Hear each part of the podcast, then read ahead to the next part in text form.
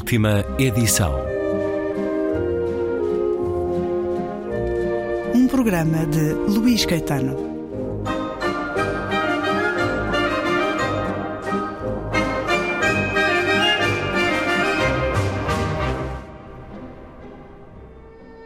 Mais um certo deste contra a Amazon e outros ensaios sobre a humanidade dos livros de Jorge Carrion, nasceu em Tarragona em 1976, professor de literatura e de escrita criativa, cronista em diferentes jornais, autor de romances e desse livrarias, sobre o qual conversamos há sete anos. Ler é isto. Acumular peças na recordação e no subconsciente de um puzzle que jamais poderemos completar. Enquanto leitores, cada um de nós atesoura a sua própria biblioteca. Alivia-nos e reconforta-nos saber que, além dessas paredes, existem bibliotecas públicas, municipais, universitárias, nacionais, que armazenam centenas de milhares de livros, um imenso conhecimento impresso. Mas a nossa própria cultura, além das paredes do nosso crânio, materializa-se nas prateleiras do nosso estúdio, da nossa casa, às quais fomos acrescentando volumes ao longo da nossa vida, que lemos ou não, que leremos um dia, ou que jamais serão abertos, quem sabe, não importa. O que realmente nos importa é possuí-los, arrumá-los, saber que estão lá, ao nosso alcance, que poderemos tocar-lhes, folheá-los, lê-los parcial ou totalmente, quando nos apetecer recorrer a eles, como o Capitão Nemo na biblioteca do Nautilus, ou os monges imaginados por Humberto Eco, noturnos e clandestinos no seu mosteiro da Baixa Idade Média, um labirinto assediado pela censura e pelo crime. Durante milénios houve em todos os lares uma pequena representação do templo. Uma capela, um altar, um recanto consagrado aos gênios, aos defuntos ou aos deuses. A modernidade apagou-os aos poucos da arquitetura doméstica, enquanto o império da imprensa e a proliferação de edições de bolso enchiam de livros as casas, convertiam as estantes em móveis tão presentes como as mesas e as cadeiras, as superfícies do pão nosso de cada dia. A biblioteca ocupou o lugar divino e doméstico. A enciclopédia Espasa suplantou a Bíblia. Todos temos a nossa biblioteca pessoal, íntima, que também é parcialmente imaginada. Isto porque nos fala aqui de bibliotecas reais eh, e bibliotecas que a literatura construiu. Um certo de Contra a Amazon de Jorge Carrion, com tradução de Margarida Amado Costa. Também notícia há alguns meses foi a biblioteca pessoal descoberta, e o termo já diz muito, o verbo já diz muito, de 70 mil livros que ocupavam todas as paredes da casa de um engenheiro de Minas, o engenheiro Bruno Schroeder, na vê-se pela internet simpática cidade de Mettingen, na Alemanha.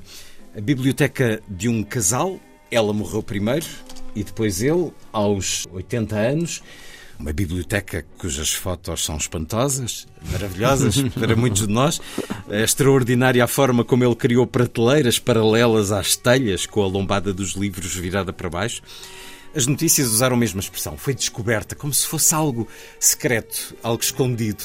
A notícia refere que alguém já ofereceu 7 mil euros por ela, ou seja, 10 cêntimos por cada livro, como é que recebeu esta notícia y e o que é que gostava que acontecesse a esta biblioteca Jorge Carrión? Yo creo que a Maricondo le da un, infarto, ¿no? Completamente. entra ahí. Eh, bueno, es muy interesante esta idea de que las bibliotecas, los libros, las librerías, las historias vinculadas con libros se han vuelto virales, ¿no? Eh, de pronto las imágenes fake de ese supuesto monasterio en, en Tíbet, ¿no? Con una biblioteca secreta. Eh, también fueron virales, como esta noticia que comentas del minero, el ingeniero de minas eh, bibliófilo.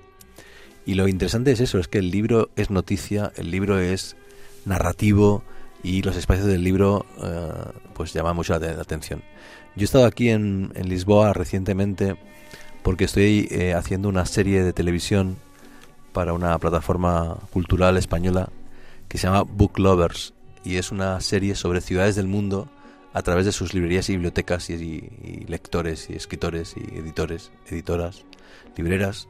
Y mi idea es esa, es que las librerías y los libros y las bibliotecas son atractivas, son mainstream, ya no son solo para un nicho de mercado pequeño, y nuestra idea es contar el mundo a través de los libros y yo creo que va a tener una buena audiencia porque cada vez más eso, hay atención, hay interés en historias sobre libros. E esperamos que esta biblioteca do engenheiro de Minas, Bruno Schroeder, possa tornar-se uma biblioteca pública Ojalá, ou ojalá. um, um espaço de criação literária. Ao que sei, ainda não há desenvolvimentos sobre isso. Esse lado de quantos livros são atrativos. Conhece também agora um sintoma muito interessante através do TikTok. Na Feira de Frankfurt, o TikTok tinha um pequeno pavilhão próprio onde pude ver alguns autores eh, desconhecidos a, a gravarem os booktalks, os seus vídeos de promoção. Falamos aqui de jovens adultos e falamos de literatura também para esse público, com a Colleen Hoover a ser uma espécie de deusa, pelo menos de vendas, para as suas editoras eh, em todo o mundo. Como é que olha para esta aproximação do público mais jovem a uma literatura que, não sendo de grande reconhecimento literário, eh, está de novo a convocar jovens adultos à leitura? Yo creo que es muy interesante el fenómeno TikTok y importante porque efectivamente por un lado ha creado un nuevo mercado de autores jóvenes de género fantástico y sentimental. Por otro lado está creando la recuperación de clásicos, ¿no? De pronto el club de lectura de, TikTok eh, lee a una novela de Henry James, ¿no? Y se vuelve viral y, se vende y se reedita. Pero eso es lo macro. En lo micro, yo lo que veo es que hay muchos nuevos clubes de lectura. Hay muchos, eh, muchos eh, clubes de suscripción de libros. ¿no? Tú pagas una cuota fija y cada mes te llega un libro a casa. Y muchos clubes por Zoom, por Teams, por eh, Internet. ¿no? Entonces yo creo que hay como un regreso a la conversación a través de los libros y una reivindicación del librocentrismo, ¿no? De el libro en el centro del debate y de la conversación y de las relaciones sociales. Mas depois também há histórias que nos conta neste livro e que são comovedoras por esse amor aos livros que se encontra, por exemplo, nas Honduras. Jorge Carrion fala-nos de várias bibliotecas. Aqui sublinha como o mais importante numa biblioteca não é o edifício, mas as pessoas que trabalham dentro da biblioteca ou que a frequentam. Nas Honduras encontramos um modelo oposto ao do edifício emblemático de orçamento milionário. Graças ao projeto de bibliotecas infantis do distrito de Lempira, circulam neste momento 200 mochilas viajantes oriundas de 23 bibliotecas escolares e duas públicas, que revolucionaram a infância, propondo tanto a leitura sistemática de histórias existentes como a criação de histórias próprias. Ler e escrever também são formas daquilo a que chamamos empoderamento. Esta experiência teve tanto êxito, são tantas as crianças que descobriram alternativas à violência e ao fracasso social, que presentemente se está a debater a aprovação no Congresso Nacional Hondurenho da replicação da fórmula em todo o país. Entretanto, em Lempira, estão a ser construídas cinco bibliotecas novas e aprovaram-se mais dez. Porque uma biblioteca ou uma mochila viajante não são apenas convites à leitura e ao estudo, mas também cenários de teatro, dança, marionetas, mimos e oralidade. As crianças de Lempira escrevem recensões sobre todos os livros que leem e mostram, orgulhosas, as listas das suas centenas de leituras. Publicaram um livro editado por Salvador Madrid e Albani Flores, intitulado El Árbol de los Libros. Vários dos seus contos falam sobre leitura e livros. Um chama-se Superlectora e foi escrito por Ariane Alcântara, de 11 anos. Acaba assim: Lê para seres feliz. Fala-nos destas mochilas de livros, Jorge Carrión.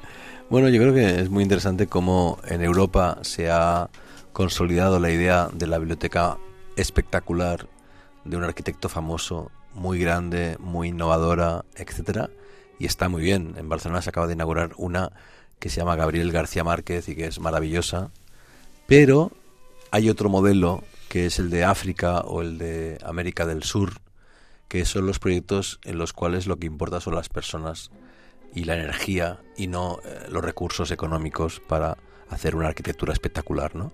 Arquitecturas móviles, nómadas, eh, mutantes, pequeñas, como estas mochilas viajeras, como el biblioburro que se mueve por Colombia, o como las bibliotecas móviles por la paz de Colombia, que son módulos que se pueden llevar en el, helicóptero y que se desmontan y que tienen libros y ordenadores y módulos para hacer talleres, cursos, eh, conversaciones de paz, ¿no? Há vários exemplos um pouco por todo o mundo. Estas mochilas são transportadas por bibliotecários, por eh, lugares mais inhóspitos, ¿é Sí, por, y por también por maestros ¿no? rurales, mm, etcétera.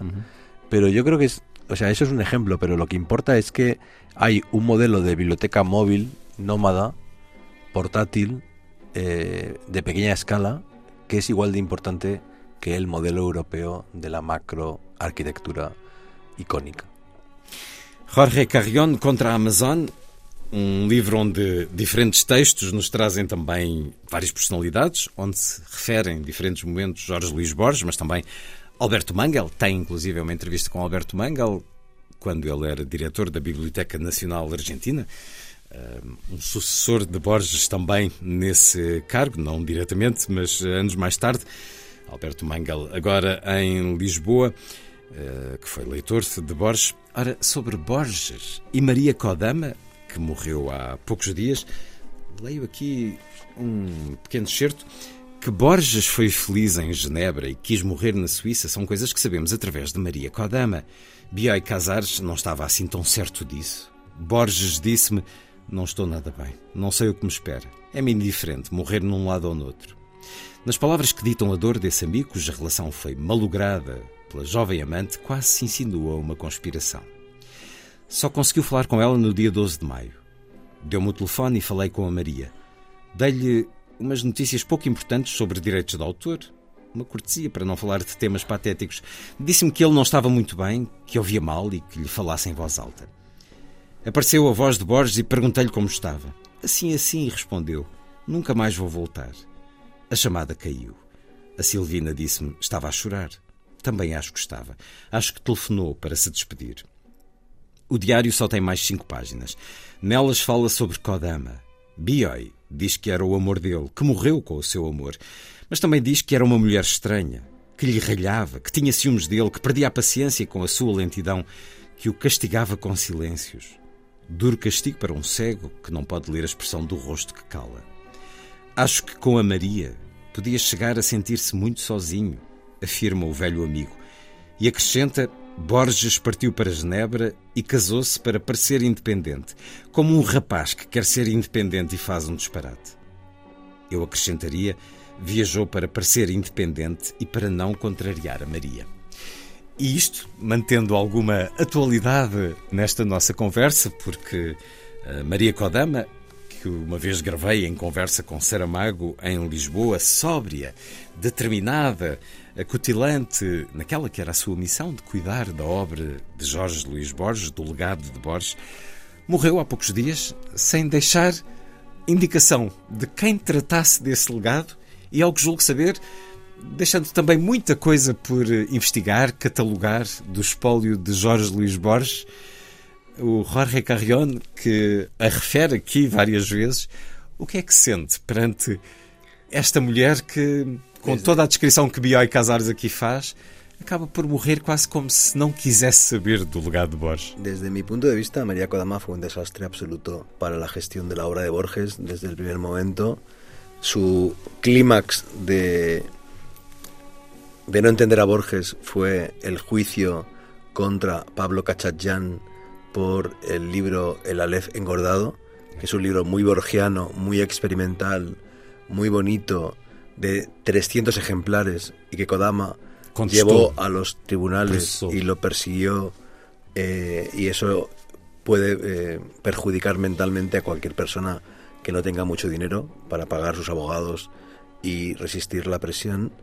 Y eh, lo que ha ocurrido ahora con su muerte, pues es un gran ejemplo del tipo de gestora que era, ¿no? Alguien que no hace testamento y que no se preocupa en el futuro porque no es responsable de, él, ¿no? Eh, yo cuando escribí este artículo sobre Borges, esta crónica, eh, partí de la idea de que sabíamos muy bien cómo era el Borges ciego, el Borges de ficciones, el Borges de Buenos Aires, pero hay un Borges anterior, que es el Borges juvenil que le encantaba nadar y que vivía en Mallorca y en España o en Suiza y el Borges eh, viejo muere en Suiza, ¿no? Entonces fui a Mallorca, fui a Suiza e intenté imaginar cómo era ese Borges, ¿no? Y yo confío en la visión de Bioy y la verdad es que ni en entrevistas, yo no conocía a Kodama en persona, pero yo nunca he, leído nada sobre ella que me haga creer que fue una buena testaferro, una buena heredera de la obra borgiana. E que aparentemente terá morrido tão solitária quanto Borges nesta descrição que aqui nos faz. Jorge Carrion, este é um livro de viagens, muitas viagens, tal como Livraria era. Viajamos muito pelos livros, mas viajamos também por lugares onde, onde vai e, e que nos descreve. A Coreia do Sul, a Maiorca, como agora referiu, Miami, a Capri. Eu não sabia que esta pequena ilha do Golfo de Nápoles era tão literária. Curtis Malaparte, Marguerite Ursenar, Paulo Neruda, Alberto Moravia e Elsa Morante, R. De Luca e Scarmeta, que foram convidados deste programa, Godard. O que é que quis encontrar em Capri, Jorge Carrión? Yo tengo un vínculo muy fuerte con Nápoles porque mi esposa es napolitana y voy mucho a Nápoles y es una ciudad fascinante, ¿no? que nos lleva a Leopardi, que nos lleva a eh, Henry de Luca, eh, a Walter Benjamin. Y, Elena Ferrante. Elena Ferrante. Y yo conocía bien Nápoles, pero quería como ampliar mi visión a otros espacios, ¿no? Y ahí empecé a leer sobre Capri y descubrí eh, este proyecto demencial y fascinante que es la Casa Comemé, la casa que hizo Malaparte. Y la historia es increíble porque eh, estuve caminando por Capri, escribí esa crónica, la publiqué en el New York Times y después se tradujo al, al italiano y eh, conocí a, la familia Malaparte que me invitó a la casa. Entonces después de escribir esta crónica en la cual no entro en la casa, después eh, fui y, estuve en la casa Malaparte. De modo que es interesante cómo la literatura de no ficción, la crónica, cambia, ¿no? evoluciona eh, y te permite eso, ¿no? entrar en el lugar del sueño de la literatura e viver allí uma experiência real. Conhecendo uh, outras realidades, também nos uh, leva muito para dentro da Coreia do Sul, onde vai entrevistar a escritora Han Kang, a autora da Vegetariana, Booker Prize. Vai também a Tóquio. Fiquei a saber, surpreendido, que a Coreia do Sul é ao mesmo tempo o país com mais internautas do mundo e o país com o mais baixo índice de leitura do planeta.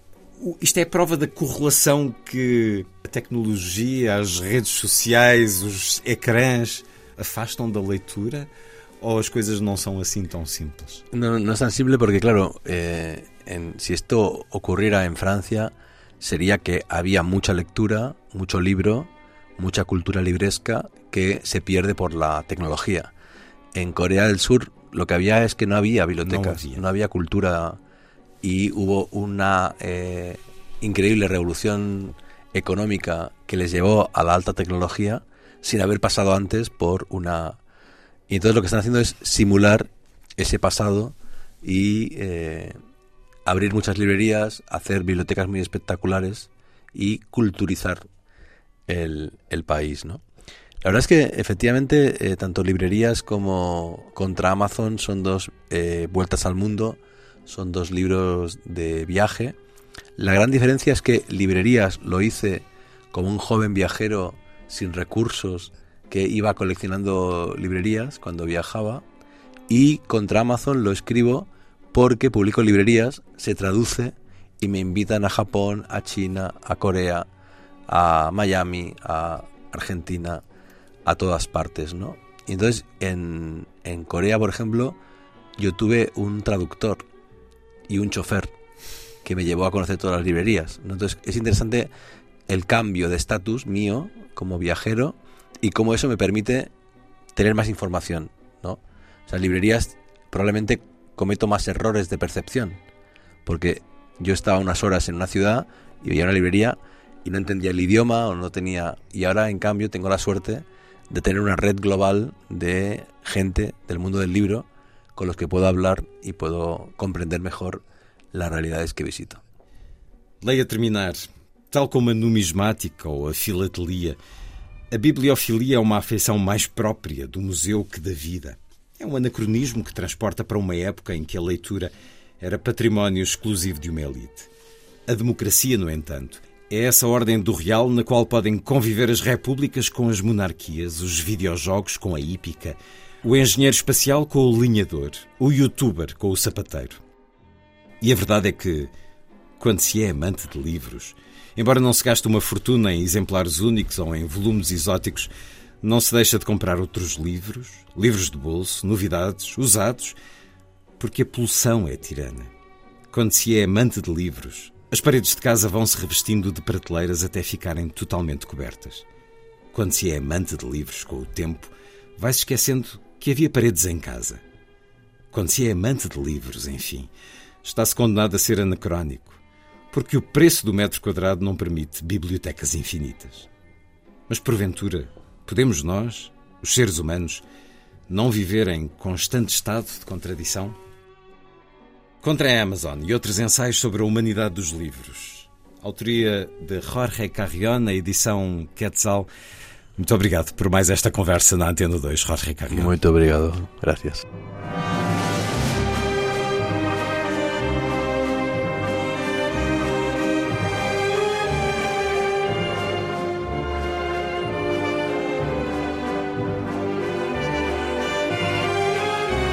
Última edição.